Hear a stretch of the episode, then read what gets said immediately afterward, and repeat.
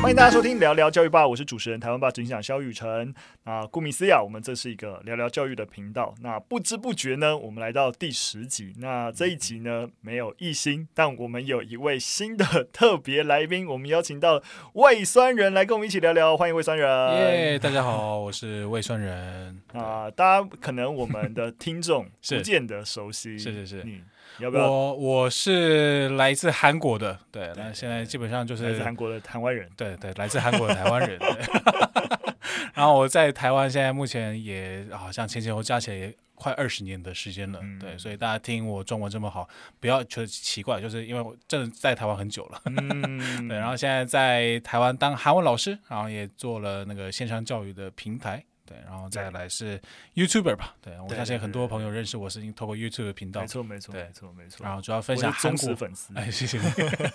然后介绍韩国文化啊，还有韩国历史，然后就有些对。韩国的一些那个华语媒体的，哎，有些奇怪的报道，我觉得感觉跟事实不符的，我是试着让大家了解一下真实状况怎么样。没错，没错，没错。对，那今天很开心邀请到魏帅，也是因为我们其实想要多聊聊，就是因为啊、呃，其实我们过去几集也聊了蛮多台湾性教育的问题。嗯、那当然也是因为刚好台湾爸，其实今年其实很重视一个题目，就是性教育，所以很重要，很重要。我们现在最近也有一个募资正在走，就是希望我们能够推出一个叫更完整而且从文化切入的一个性教育的教材。嗯，所以今天呢，其实就希望找魏川人来跟我们聊聊，哎，韩国跟台湾在目前性教育啊、性平议题的啊、呃、一些现状。是那所以啊，刚好能够有更了解韩国人，那我们能够做一个哎比较文化的一些探讨，哎，其实蛮不错的。是是是，压力好大，压力好大，尽量尽量，我尽力跟大家分享。好啊好啊，那我们就废话不多说，我们就先进入第一则新闻。好，第一则新闻也不叫做新的啦，就算是啊、呃，就是我们稍微了解一下一些那韩国的性教育怎么。做，其实其实，在台湾其实是有一些啊、呃、性教育的教材，但是它没有很全面。嗯，对。那我们其实看到啊、呃，南韩那其实是有蛮完整的性教育的教材。嗯、那这边让大家知道一下，被骂的很惨。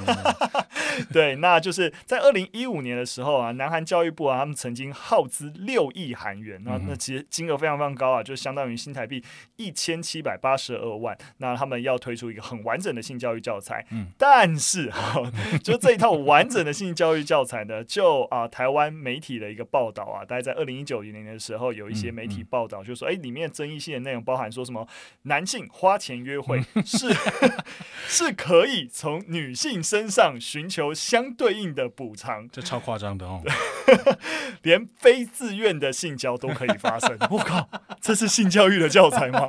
在开玩笑吗？是是是，好，你先讲，你先讲，还不只是这样，哎，如果你要反驳，你立刻可以，可以立刻反驳吗？可以立刻反驳，这真的吗？这真的吗？这个这个我看到这个字眼是透过肖雨辰传给我的这个档案，他说哦，反纲是这样哦，我想说这 真的假的？不是我说的，我们有新闻链接，然后我就去看，然后，确实台湾媒体有这样报道，然后我就去想说，这太不符合常理了吧？然后大家如果想知道那新闻链接，我们会放在那个 资讯栏的地方。然后我就去查了韩国的这个新闻哦，那现现在那个这个这个档案。原始的档案，一二零一五年的档案就是公布之后就被批的满头包，所以到后来其实就是在网上找不到这个原档，哦、是现在我找得到是当时的韩国媒体批评这个这个这个教育部的那个内容的内容，我看到有找到类似的内容，但是那个意思不是这个意思。那它意思是什么？他是讲说就是为什么有会容易发生那个。那个约会暴力，嗯。啊，就他讲了一些原因，里面其中一个原因是说，呃，因为韩国的那个约会文化是很多时候是男生出全部的钱，女生不付钱，哦、那这个会容易导致有些人会觉得说，啊，有这样的想法，对，就是有些人会有这样的想法出来，哦、那他是他是分析这件事情，并不是说这是这是理所当然的，了解，对，所以。这个这个落差超大，对啊，这个落差超大，对，就是。呃，我我再帮听众朋友补充一下，就是我刚刚讲的其实是台湾的新闻，嗯、对对对。那我就不要讲是哪一个新闻了，好，反正我们连结会会附，就是我看他们这样转述，在在批评南韩的性教育的教材，说就是觉得男性花钱约会是可以，就是做出一些对女性的要求，对。那刚才不是的，胃酸人的意思是说，他只在描绘一个有些。男性有这样的心态约会暴力的原因，对对对对，是跟这样的心态有关，可不代表这个性平教材是在鼓励这件事 情，完全没有完全没有，他是说性那个约会暴力的原因有哪些，里面有这个这个原因。台湾媒体加油好吗？可是真正问题也必须要说，因为那时候其实也算是蛮多新闻，是是是在在讲这件事情，然后大家自然而然在台湾就会贴上，哇，这个南韩的性教育怎么这样，就夸张。南韩性教育是确实有很多改进空间，但但还没有到那么夸张，夸张。但是这我我觉得这可能是台湾很多媒体缺乏韩文人才的。对对对，那这真的就是让那些媒体乱写，反正大家也不会求证，对对，因为反正无从得 得求证。那真的很需要胃酸人。对对对，但是我就被批的满头包。有些人说哦，你就是在替韩国护航，不是不是，我想说有些有些误会的话就对啊，当然当然当然，实事求是，好不好？实事求是。那我们再看看其他有没有写错，好不好？是那那个那个台湾的报道里面有写说说，如果女性在地铁或公车上被骚扰，可以假装不小心 踩对方一脚啊。这个这个我当下看到觉得说，哎，这个也有点蛮扯。但但是我后来确实有找到，有找到有这样的内容。是，但他那个内容是说，就是如果你遇到了疑似，你就是有一些。有一些不舒服的举动，但你不太确定是不是真的有人在摸你或怎么样的时候，哦、他建议说你可以离开现场，嗯、或者你可以去，哎，他那时候还说哦，你可以，你可以把包包默默的放到你的后面，嗯，对啊，那其中一个建议说，你或许也可以就是踩对方的脚，不小心踩到对方的脚，哦，那这样的话来提醒一下对方，对，或者请你注意到，对，那我觉得这个。不见得真的是很好的建议，对，但但听起来也没那么不合理。对对对，因为他就是说，如果你是因为就就遇到这种状况时候，很多人慌。我不知道你有没有被性骚扰过？没有，我有哦，真的。对，我曾经被性骚扰，当下真的是慌，不知道对，不知道该怎么办。嗯，对，所以。真的会慌，那慌的时候，嗯、除非你是真的是心理素质很好啊、很坚强的人，才有办法马上做出一个很正确的反应出来。但有些人是就是慌的当下，你只能做消极的反应。那所以这时候，如果你是消极的人啊，你是会慌的人的话，这不妨也是一种选项。嗯，对。但就是它并不是只给了这个选项。理解理解理解。所以其实这个中文翻译还是很有问题啊，因为它已经是很明确。因为刚刚魏双元补充蛮多的脉络，就是说你疑似。或是你其实没办法确定，那你可以可以怎么做？但这边的中文翻过来，他就说，如果女性就遇到性骚扰，他就已经很明确，就你知道这是性骚扰，所以你去踩他。这个稍微有点曲解的嫌疑，对对对对对，但没有刚才第一个那么严重。对对对，好了好了，反正就是类似像这样，反正那个报道就是那边截一些他觉得比较夸张的东西来弄，但是好像在韩国好像是真的有被抗议，嘛，对对对，所以就有些东西啊修改，但是呃，就我们这边啊看到的资料。就是说，英国卫报后来指出，其实当年的教材内容其实还是没有改，就一直到二零一九年，所以二零一九年的时候，台湾才有这个这个报纸，因为。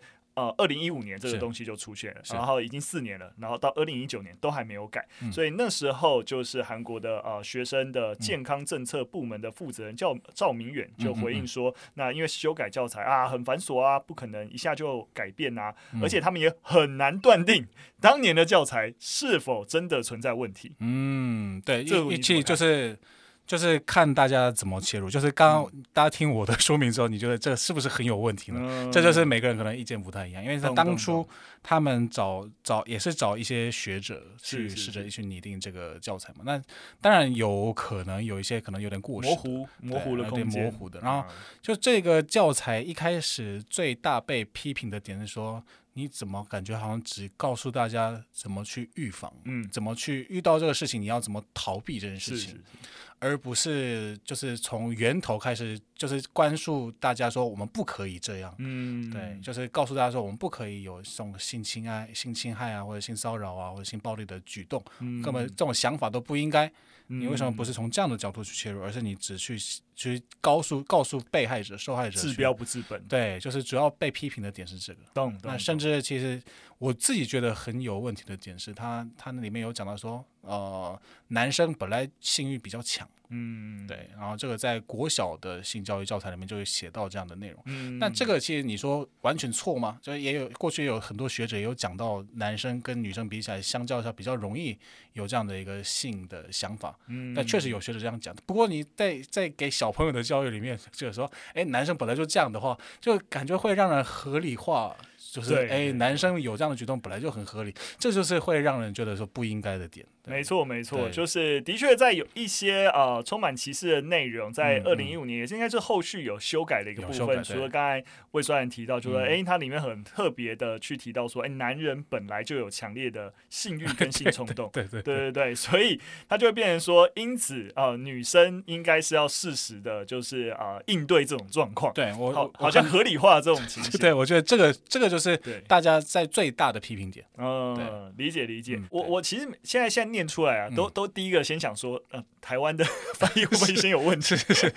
我还不敢先批评他，很怕其实批评错。那这些是有的，这些是确实了解了解了解。好啊，除了这个之外，还有就是说，例如说，为了避免性犯罪，嗯，女生应该要远离男生，然后不要制造能单独在一起的机会。这逻辑好像也是一样，就是对，也是一样的，在检讨检讨女生，就是这个这个就是一脉相承的，就是确实确我这个内容确实有找到啊，他是。说说那如何如何避免这样的问题呢？就说就就是不要未成年之间的朋友出去玩啊，嗯，或不要跟男生单独单独像在同一个空间。嗯、我想说，不过确实，如果你真的无法确保对方是什么样的人的状态下，某个层面就是一个受害者或或者可能处在一个受害者的一个立场的人。要自保，或许这是对，但是一样，就刚刚再回到那个问题，就是我们在教育的时候，应该是更多一点点注意力放在让大家不要有这样的奇怪的邪念，嗯，才是更好的。对，没错没错。那这个是问最大问题，这确实有问题，确实有问题。我觉得那那个时候应该是，例如说，哈，你是家长，然后你发现，哎。你女儿要去跟一个网友哎，对对对对，然后给她防毒，对对对，防狼喷雾之类，是应该在你知道那个情境发生了，然后你怕她其实不懂得保护自己，然后你才会做，而不是在一开始在一个教育的那个阶段，然后去啊强调这件事情。另外后面我就觉得有些东西就有点扯了，就是例如说他有提到说高中时期女性只能与一名特定的男性发生性关系，这个我这个我没找到，你没有找到，所以我现在实在是。不太确定这是台湾媒体。男性则可以和不同性吸引，这个也很不合理啊，超不合理的。我真的没找到，真的吗？好，那我们就先不评论。然后另外他说，要能吸引异性追求，关键在于女生要漂亮，男生要有钱啊。这个，所以女生。对，我看到韩国新闻有批评这件事情，但是我还没有找到原文。原文有写这个东西，所以，但我想象起来，我觉得合理的状况，我觉得这个这个现在目前我看到台湾媒体这样报道，就是有点太不合理了，超不合理，太不合理了，所以我试着推测的，因为这我真的没找到原文，但韩国的媒体自己也有批评这件事情，对，但我推测这个可能那个脉络是说，就是因为我有看到韩国的。针对国小低年级生和中年级生的那个那个性教育教材里面有一个有一个章节里面讲说，啊、呃，你认为什么样的异性是有魅力的？嗯，让学生们自己去先填写，嗯，然后后面再告诉大家说，其实虽然虽然是这样，但是你我们要接受有不同的不同的审美观啊，不同的魅力点，对，所以其实其实是这样的一个脉络下，有可能前面有出现说。哦，讲了现状，对，普遍，但我们希望如何如何？对对对，可能是说，就是普遍有什么样的现象？对，那这因为这样我没找到原文，所以我无法断定。了解，但是我有找到那个章节，现在目前使用的教材里面章节是有这样的断定。了解，其实可是你知道吗？我觉得如果是就以刚才假假定的这个脉络，我觉得这一直也是我们在做知识普及的时候的一个。一个难点，嗯嗯，那个难点就在于，就是说，你要让大家有共鸣，嗯，你就必须要先描绘一个当前的一个状况，它是这样，然后我们再去啊反对它，然后告诉你真实是如何。但是，一旦你这样做，某种程度你也是在加强了，对对，强化了那个刻板印象，所以其实蛮为难，就到底要怎么拿捏，对对对，所以才会，呃，我可以理解那个批评，就会变成就是说，你干嘛要重复这个刻板印象，对不对，你就直接告诉。大家正确应该是 什么样，对不对？可是有些时候在传递上，就是尤其是我们在媒体，你直接说啊，应该要怎样，然后你忽略现状，你的传递也会遇到一点阻碍。那人家也不会理你。对啊，对啊，就是啊，其实蛮难，真的确实蛮难的。对对对对。但当然啦，就是就教育现场要使用的材料跟我们在媒体在做知识推广我觉得还是有点落差。确实因为其实尤其在针对学校的低年级就是中国小的低年级中年级像国小生的话他们也还不见得有这个刻板印象你干嘛要对对对对对对我觉得这就是以我这样阅读的过程中我自己会觉得说他们可能还没有认知到这个观念你现在就丢给他是何必呢？对对对对反而就是你知道就画画画蛇添足。没错没错，对对对，没必要没必要，对。好，那哦，另外一个更不 OK 还应还是要讲讲一下，就引起性犯罪的原因，嗯、可能在于女性自己穿着露肚装、嗯、短裙等过于裸露服饰才引发的。这个我也没有找到，这个是我觉得，诶，感觉好像是确实比较老一辈的人会有的观念，嗯、对，但目前我是没有看到，了解，了解，不太确定，了解，了解。好，但但那个，我想大家都可以理解那个脉络，反正就是，嗯、也许他在描绘一个当前的状况，可是你啊、呃，你你阐述出来一遍的时候，一样是是是，讲就是。你强化了一个这样子的一个刻板，这就是教育的难处了。对对对，对，当然了，后续的一些作为跟效益，其实南韩的教育部也很明确的声明，会把一些大家其实尤其是呃比较具争议性的内容给啊、呃、修正啊，但好像真正的修正，因为现在应该已经是一个修正后的。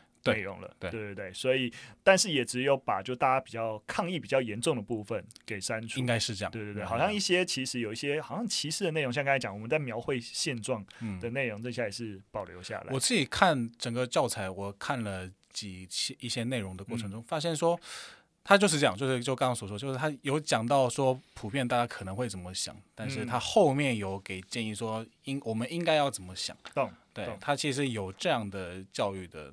一个片段，了解了解。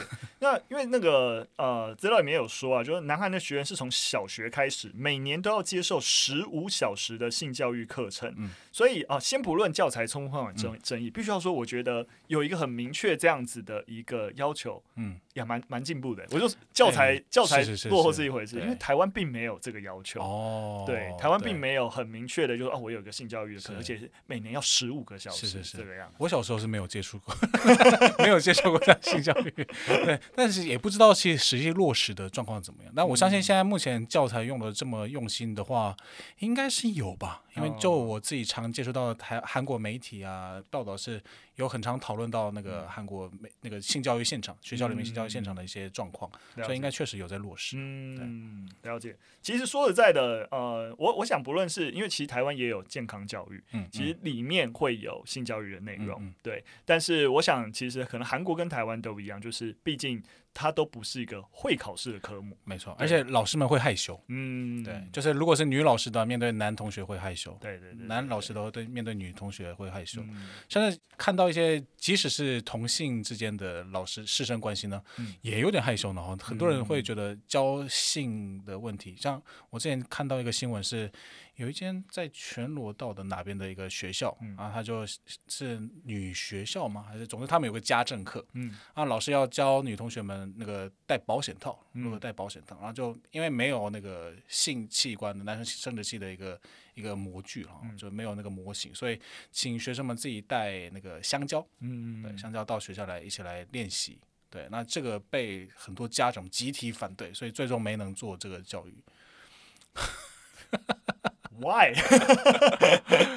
用香蕉错了吗？对，所以那个那些家长们在那个媒体里这个新闻里面报道的时候，那老那个家长们觉得说，你现在拿香蕉做这件事情，那之后看大家看到香蕉就会不就会想到奇怪的东西吗？哦、我想说，这这是合理的，这个逻辑是，但就是韩国还是有很多长辈们。就是还是觉得性这个问题是太敏感的，了解了解。然后也有很多家长们那个批评说，你从国小就开始进行性教育，那不就是有可能提早让小朋友进入到性爱的这个这个领域去？那可能他可能从来没想过这件事情，但是你就因为太早教他了，不可能。不可能，小朋友 小朋友就发生关系之类的。是是是，其实我都觉得这就是很多大人的，我我觉得就大人迷思，嗯嗯，对，就会觉得就是说，啊、呃，小朋友可能都。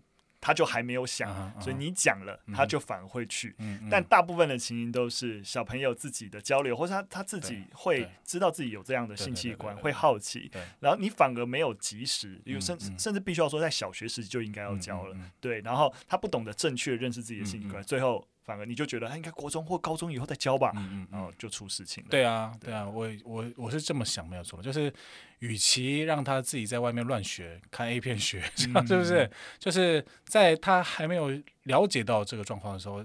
有这个需求的时候，先让他有正确观念，其实是比较对的。嗯，对，整体来讲比较对。嗯，所以其实我也确实觉得说有点，可能亚洲父母亲都往往有这个状况嘛，嗯、就是有点过度害羞、过度保守，对性这一块尤其是。没错，其实这个状况，呃，刚才魏书兰讲的状况，其实在台湾也是啊。其实台湾在过去几年，嗯、其实当呃政府或者民间开始有一些啊呃，呃性教育的一些教材啊，或是一些政策推动的时候，也会遇到一些所谓的比较提倡，你可以说守贞教育的一些比较保守派的家长，例如说，我们开始会提倡告诉大家，就性别其实是有一个光谱的，那就会有一些保守派的家长就是说啊，拿掉，怎么可以说性别有光谱，不男不女啊？你知道，就是会有各式各样 这样的一个这个问题，在韩国就更严重。嗯，对，因为韩国是我我自己比较起来，我觉得台湾跟韩国比起来，是在性观念这方面，其实。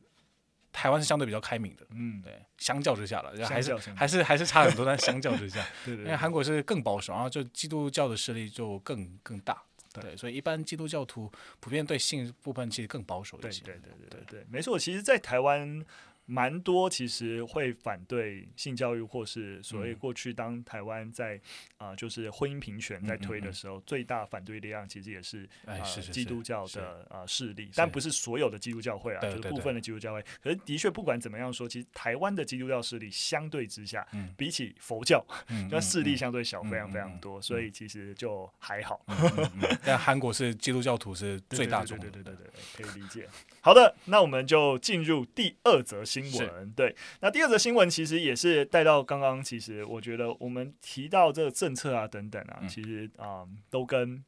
政治其实牵扯啊、呃，就是牵扯不清啦。是，那刚好我们算是最近南韩的大选刚结束，欸、那这也是大家其实很多在在讨论的。那前阵子啊、呃，台湾就有啊、呃、新闻其实有提到说，哎，韩国女性的选民非常绝望啊，因为他们看到就是尹锡悦当选以后，觉得接下来五年好像都会活在忧虑与绝望当中。哦那其实我知道那个魏双也有做过好几支影片，刚好就因为这次大选，对，因为这次大选其实算是蛮蛮激烈的，没错没错，对，而且我好像可以感受到，尤其是对于啊、呃、年轻女性来说，嗯嗯这个两个党都很难投得下去，嗯、对不对？嗯、因为呃。本来执政的算是进步党，对。他们虽然保障女权，但是但是他们的性侵丑闻特别多。啊，就保守派的在野党势力又公开的说要就是要反对某种程度啊，反对女权，他们好像说要把本来的呃就是女性家族部对女性家族部给废掉。废掉，对。对，然后所以让年轻啊，尤其特别是女性选民根本觉得这两个党我都投不下去，很绝望哈，确实。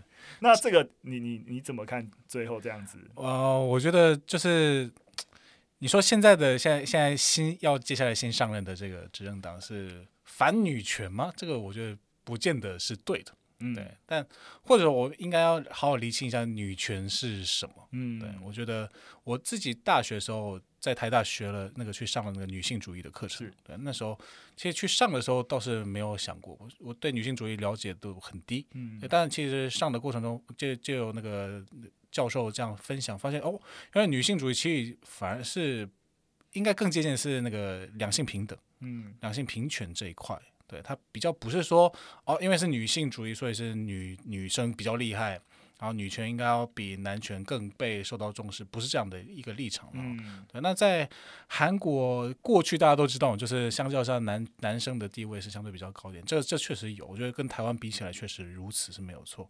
但近期韩国社会，哇，我觉得这个可能女权的反扑吗？嗯，对，就是。女权主义者也有分比较激进的和温和的，对，那就是比较激进的，就哪里都一样，激进的人总是比较大声。嗯，那韩国的比较激进的女性主义者们，就让很多韩国人觉得说，哎，女性主义者怎么这么奇怪，嗯、怎么这么可怕？所以就反而造成了这样的，在现在选举上或者在社会上又造成了另外一种反扑，就有一些人跑出来。反女权，嗯，不过这我觉得蛮好奇的，因为如果对比台湾的现状，嗯、其实的的确跟刚才魏主任讲一样，就是说其实也是呃也有比较激进的啊、呃、女、嗯嗯。嗯、女性主义者跟就是啊、呃、比较啊、呃，没没那么激进温和的。那激进的的确也会有人在在在在反抨击他们之类的。是是是可是啊、呃，台湾最起码年轻一辈，嗯，嗯。多数就就我感受到的氛围，嗯、其实都还是呃，就是普遍啊，是就是你只要比较是 open 的、开放的，其实对于。啊、呃，女性或是啊、呃、性别平权，基本上都是接受的。就是不论是你是男性还是女性，那当然其实必须必须要说，中年以上的男性，嗯、其实啊、呃、反反女性主义的倾向就会比较、哦、比较严重。对，但年轻一辈基本上不会。嗯、就我感受到氛围，可是这次选举当中，很明确的感受到，包含以前的阵营去喊出来口号，嗯、都是要争取二十多岁，就是年轻一辈的男性。男对，所以代表说是啊、呃，年轻一辈的男性啊、反女权的这个、嗯、这个。你知道，就是这种、嗯、这种流。风潮就特别的显著，我觉得这是比较特别的地方。这个我当初看到那个老汤肖雨辰给我这个访纲之后，想说 这是要故意挖坑给我，我想要了解一下这个状况，这个好危险的。这个韩国在韩国两边不讨好，不管怎么讲，两边都会得罪。但是应该只会在台湾听到的样子。希望希望台湾台湾朋友们也不要有太激进的人就开始激动哦。我是觉得是嗯，韩国过去。去最大的两权两性不平等的问题，其实是在上一代，嗯，对，就是像以我们来来说的，我们的父母亲那一代是最严重的。我从小看到我周遭的呃邻居也好，我知道的家人也好，这确实韩国女生好可怜，嗯，对，就看就看我妈妈也是，就我觉得我爸爸已经算是。至少他对我姐姐跟我的态度上，我我觉得，甚至我觉得很多时候，我对你姐姐比较好。爸爸通常对女儿都比较好。但是但是即使这样，我姐姐可能有些时候还是觉得说，哎，好像有点偏袒儿子，也是有的。这但我自己观察起来是觉得说还好，就是什么教育的机会也好，什么资源的状况也好，我觉得都没有什么特别的偏袒。对，但。如果讲到我父母亲那一代，确实很明显，那就如就再往上都更明显了。像我奶奶的话，就连国小都没有机会读，所以她连识字的机会都没有。所以她学韩文是我高中吗？还是国中的时候去教她的？嗯，对。所以在那之前的话，她从来都不识字。嗯，对。所以这个问题到了我们这一代的时候，已经感觉还是弥平很多了。嗯，然后到了下一代的话，当然更是哦。就是现在可能是。大家很常讲什么韩国男生不做家事啊这种问题，嗯，到了我们比我们更年轻一代的人，那应该就完全不会有这个观念了。照理说这样，对，所以我就我的观察是，现在韩国的年轻时代，是如果是二十几岁的年轻的男生的话，他们觉得不公平的地方是，过去造成这些那个两性不平等，然后那个剥夺女性的权益的人是老一辈子，嗯，老一辈的那些男人呢，那是他们做的。那现在我们不是已经都是非常非常平等的吗？嗯，对。那但是为什么在惩罚我们呢？嗯，是这样的感觉。理解理解。那你自己怎么看这件事？硬要硬要讲硬要讲我的想法，你不能描述这个现状。我可以理解。那这个是呃，我觉得了，我觉得你们来听听看哦，大家也可以听听看。就是我自己观察最大的不平衡点，可能源自于呃，韩国有很多现在。执政党或者说前面历任的一些执政党，就是陆陆续续给的女性的专属的一些一些优惠，嗯，就比如说公职人员就可能有一定的比例一定要是男生，呃，一定要是女生，嗯、对，或者说啊、呃、学校里面学生要一定比例一定要是女生，对，这样的条件，嗯、这个这一类的现象让韩国男生觉得说，为什么？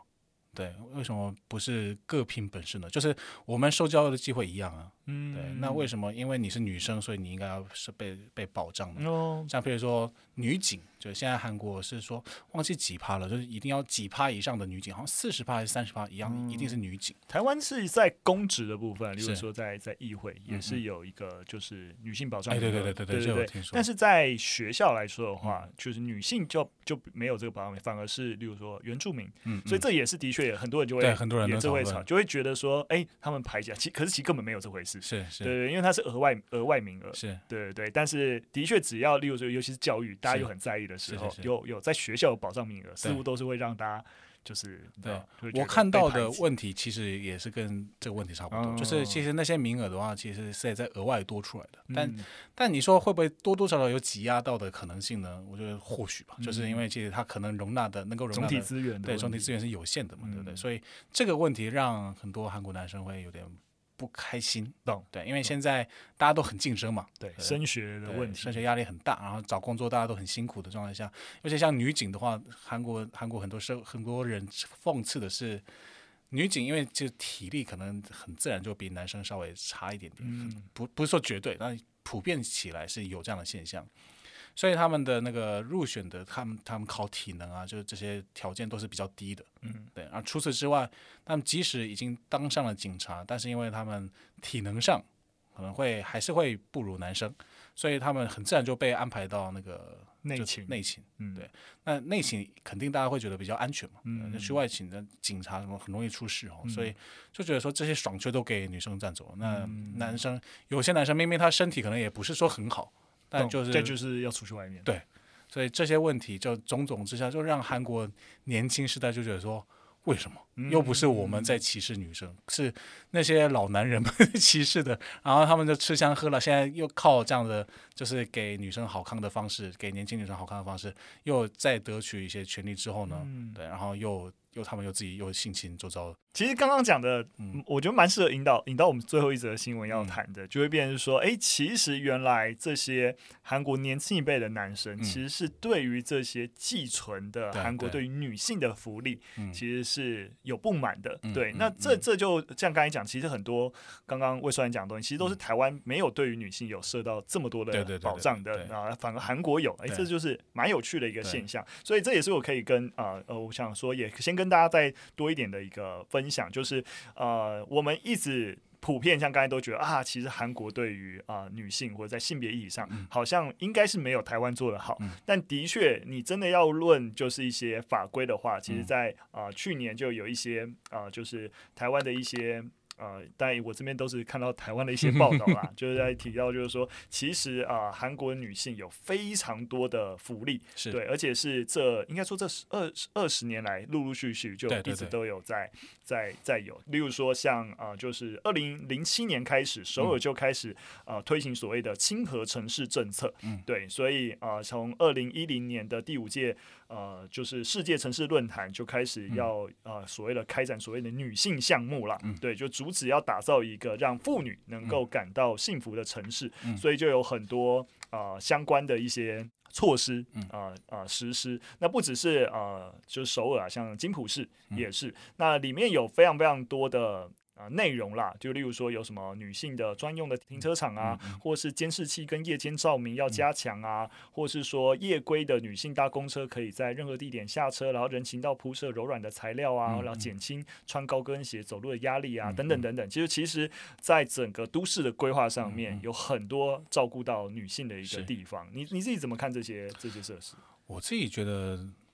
我自己，如果你问我我个人的想法的话，我觉得其实没什么问题，嗯，没什么问题，只是说这会让就是刚刚说的，就是有相对剥夺感的年轻的男生觉得 都在照顾女生，为什么社会资源都集中在他们那边？哦其实大家设设置那些东西对男生不好嘛，也好啊，对不 对？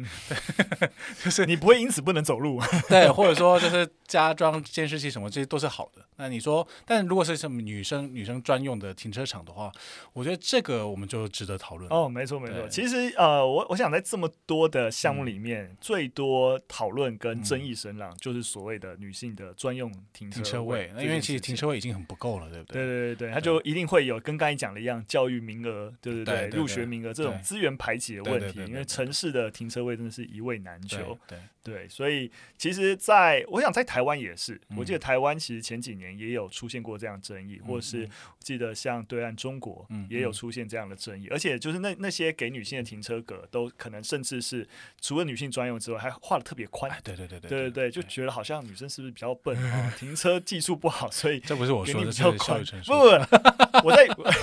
不是我说的，我在 描述有有，有人有这样的对对对对，描述做这个设计的人他背后的一个预设，然后或是都一定要离出口是。比较比较近啊之类的，嗯、就是看似贴心，嗯、可是反而就是，而且必须要说这个抨击不是只有男性，或者是说你知道会被会抨击。其实女性自己也很很不开心，就会觉得就是说像刚才讲，你是歧视我不会停车吗？对对对，或者是说里面往往那个停车格都用粉红色的，对，甚至还画一个什么高跟裙子。对对对，对对对，然后就是还是你就有某种程度复制一些，对对对，刻板印象的东西。所以其实好像你在设计一个政策，然后要来讨好女性，可反而女性也不买单。对，这样子的一个东西。这个这个讲到这个很有趣的是。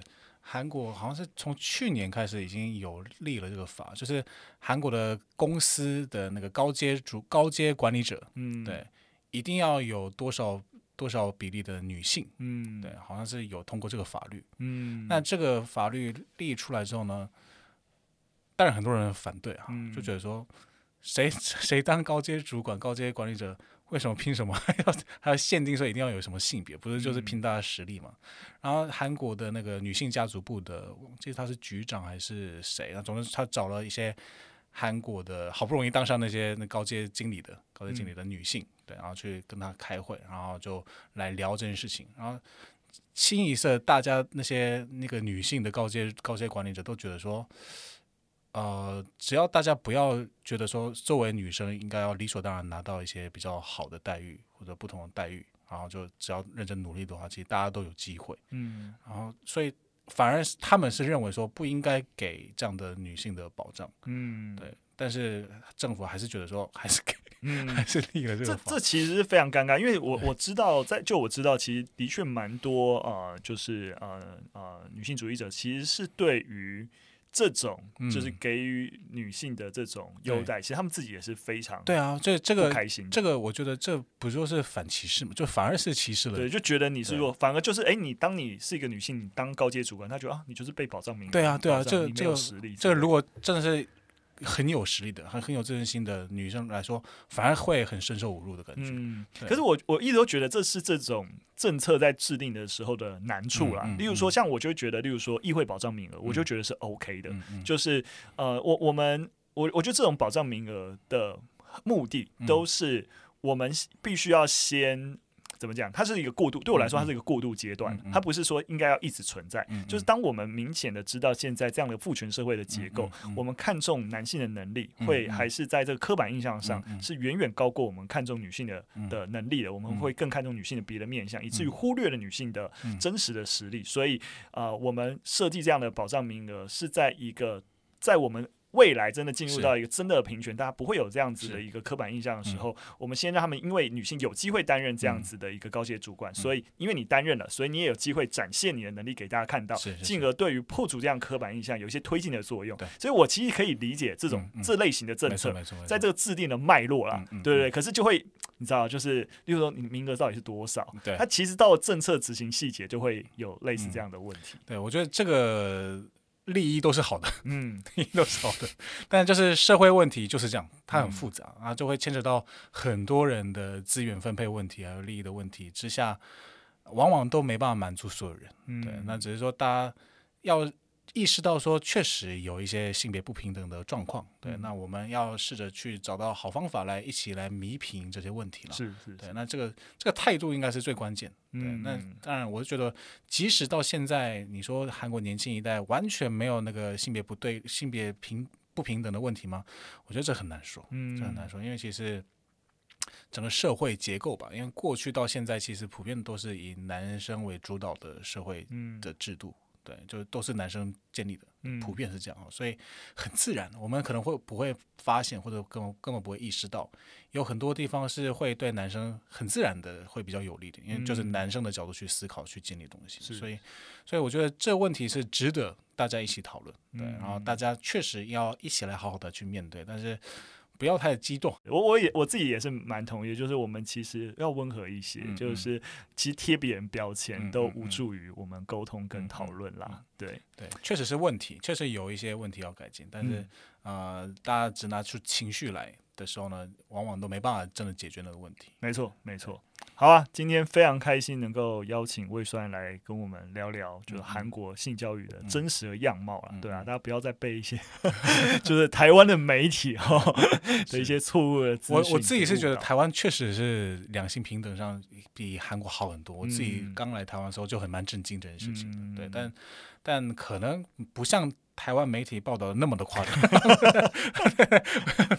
那这一题，不过像尹锡悦这个问题啊，就是你刚刚有讲到，现在韩国很多年轻女生们就觉得好可怕之类的嘛，对不对？啊，我自己观察是，确实尹锡悦在那个性别观念上、性别议题的思考上，确实比较不细腻一点，是有。嗯，啊，像之前他有公开有讲说，呃。大婚姻率就是结婚率、生育率这么低，就是因为女性主义者。我我在这想，哎，这个 你这样讲对吗？对，这个就不对了吧？因为就是如果你说的是有一些很激进的、扭曲的女性主义的话，或许是。嗯、我觉得不只是扭曲的女性主义，是扭曲、扭曲的呃厌女或者扭曲的男性主义，也都是个造成这些社会问题的根源了。嗯，对，那是要理性的去探讨这些这些两性议题的这些讨论。对，都是会改善现在目前我们面对的这个良性问题的。嗯，对，对，所以，所以我觉得有些人担心韩国接下来五年可能会有点偏向呃，回归到以前，就是跟对比较不比较会忽略女性权益的这个社会。唉，我觉得某个层面，某个层面是，嗯、但是，但是我相信呢、啊，我相信韩国竟然开始讨讨论这些问题，就。代表是比以前进步了，对，以前这些问题根本讨论都不可能讨论，嗯、对，这本身我自己是觉得这也算是进步的呈现，对，没错，没错，什么时候能够赶赶上赶上台湾呢？我就是观察，嗯、我是我其实其实蛮好奇台湾到底怎么做到这件事情，因为其实台湾再怎么样也是受到儒家思想影响，嗯，对，然后就是儒家思想难免跟有些父权主义有点有一点点渊源，嗯，所以在这样的同样的文化圈里面，台湾到底怎么做到了？因为我我看台湾。来台湾的时候，发现的事情是韩国台湾的女生朋友、女性同学们，哎，感觉是非常非常有自信，然后非常非常勇于去挑战挑战现有的一些、嗯、一些框架啊之类的，然后就是甚至在整个社会的机会啊之类的，其实完全不输给男生的感觉。嗯，对，那。这到底怎么？你觉得？我觉得真的是一个很好的问问题诶，因为我觉得这也是为什么我们今天邀请魏酸来聊原因，就是哎，我们大家自己在一个台湾社会脉络，就觉得哎，这个那个发展跟脉络是某种，你可以说理所当然，或是在我们这边看起来也觉得就是其实也一直在努力的争取跟突破，然后才慢慢的走到今天，所以也有个脉络。哎，可是跟哎邻近的国家或是呃。相对来说，相似度稍微高一点的文化地方比较说，哎、就会看出这一个，哎，好像其实，哎，也不是真的这样子，就是走过来了，好像也是有一些有一些有一些原因、哦。对对对。对，我觉得这就是比较文化蛮蛮蛮值得研究的地方。嗯、我我自己没有深入的去比较跟再去。抽离这些问题，是对对，但我们当然一定可以从啊、呃、整个台湾的呃就是女性运动的发展史上找到一些几个关键点。嗯嗯，可是这个是不是就能够回答刚刚魏双人这个问题？我觉得蛮难的。我觉得大家如果有一些想法，也都可以在留言区。对对对，跟我们。我自己是有一点点有一点点假设，嗯，对，现在还没办法彻底的验证。对，嗯、我觉得是关键在经济权。嗯，对，因为我觉得台湾是比韩国也好，日本也好更早进入到。呃，女性的职场进入职场的这样的现象，嗯、而且台湾很早就是两双薪了吧？嗯，对不对？好像很早以前就开始双薪家庭。嗯、那现现到韩国是最近几年，近十年才开始真正进入到双薪家庭的感觉。嗯、对，我我甚至我在韩国工作的时候，二零零六年、二零零七年那个时候的话，嗯，我看到我的那个在学在公司里面的学姐，她可能在韩国公司工作了也五年、六年了，那她。她觉得，哎，现在小孩可能需要照顾了，她觉得工作也烦了，她想要去回在家里照顾小孩，嗯，有这样的管，有这样的想法，然后确实也离职了。了解了解，对，所以韩国在那个年代还是单薪家庭是单薪家庭是蛮高的，蛮高比例。我我觉得如果说用经济的角度来去思考，嗯、这有可能的确，因为毕竟社会非常非常复杂，但的确有可能是一个切入点。因为呃，相较之下，其实台湾中小企业偏多，嗯、然后台湾在整个经济成长起飞的时期，嗯、其实真的都是靠非常小的单位。对，对那而且啊、呃，在进口啊、呃，在整个出口扩张时期，我们会有经历过一段时期叫做所谓的呃，就是。家庭及工厂的时代，对对对对对。对，所以其实包含很多的那些呃出口区，其实都是、嗯、都是女工，哎，对对对对。对对，然后甚至哎你要带带小孩，你就是把一些东西带来家里，没错，然后代工，然后就可以再再送出，所以的确女性在其实台湾的啊、呃、近代的经济啊、呃、成长时期，其实参与整个经济劳动的现象是蛮普遍的，嗯嗯嗯、所以这的确有可能是一个切点。我，我自己这样常年观察韩国跟台湾，我觉得可能这是蛮大的蛮大的关键的差异点，嗯、对。还不确定，大家可以去一起来讨论。对对对对对，我们就是交流交流交流。好，其实呃，今年那今今天很很感谢胃酸人。那其实说在今年一整年，的确台湾爸在啊我们西斯一零一号房间这样子的一个大型专案在走动下，希望这一整年都会蛮蛮陆蛮频繁的跟大家聊各种跟性有关的一个话题啊，也希望就是说大家真的是我们可以一起好好的重视这件事情。好，那今天就到这边，那非常感谢。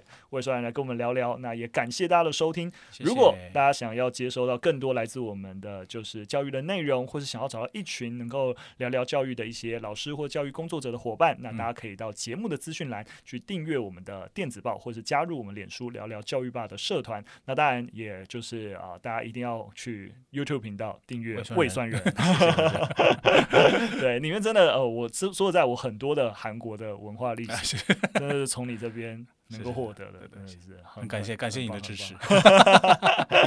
好了，今天的节目到这边，那我们下次再见喽，拜拜。拜拜。